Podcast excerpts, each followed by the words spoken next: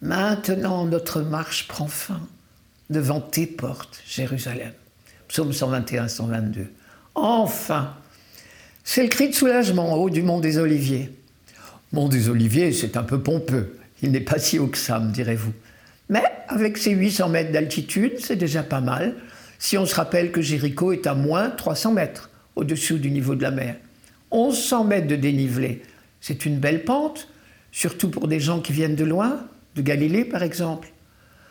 On était parti plein de ferveur. Oh, quelle joie quand on m'a dit nous irons à la maison du Seigneur. C'est ce même psaume.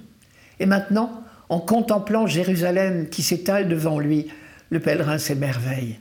Jérusalem, te voici dans tes murs, ville où tout ensemble ne fait qu'un. Derrière cette petite phrase, apparemment anodine, il y a tout un poids d'histoire. Il y a le souvenir de l'horrible dévastation en 587 avant Jésus-Christ, quand les troupes du roi de Babylone, Nabucodonosor, ont pillé, détruit, saccagé le temple de Salomon. Puis ce fut la déportation à Babylone, et au retour de l'exil, toutes les difficultés pour reconstruire ce temple. Enfin, il est là, sous nos yeux, plus beau qu'avant, comme dit la chanson. La ville aussi a été rebâtie. C'est pour cela que notre pèlerin constate avec joie Jérusalem, te voici dans tes murs. Et il continue ville où tout ensemble ne fait qu'un.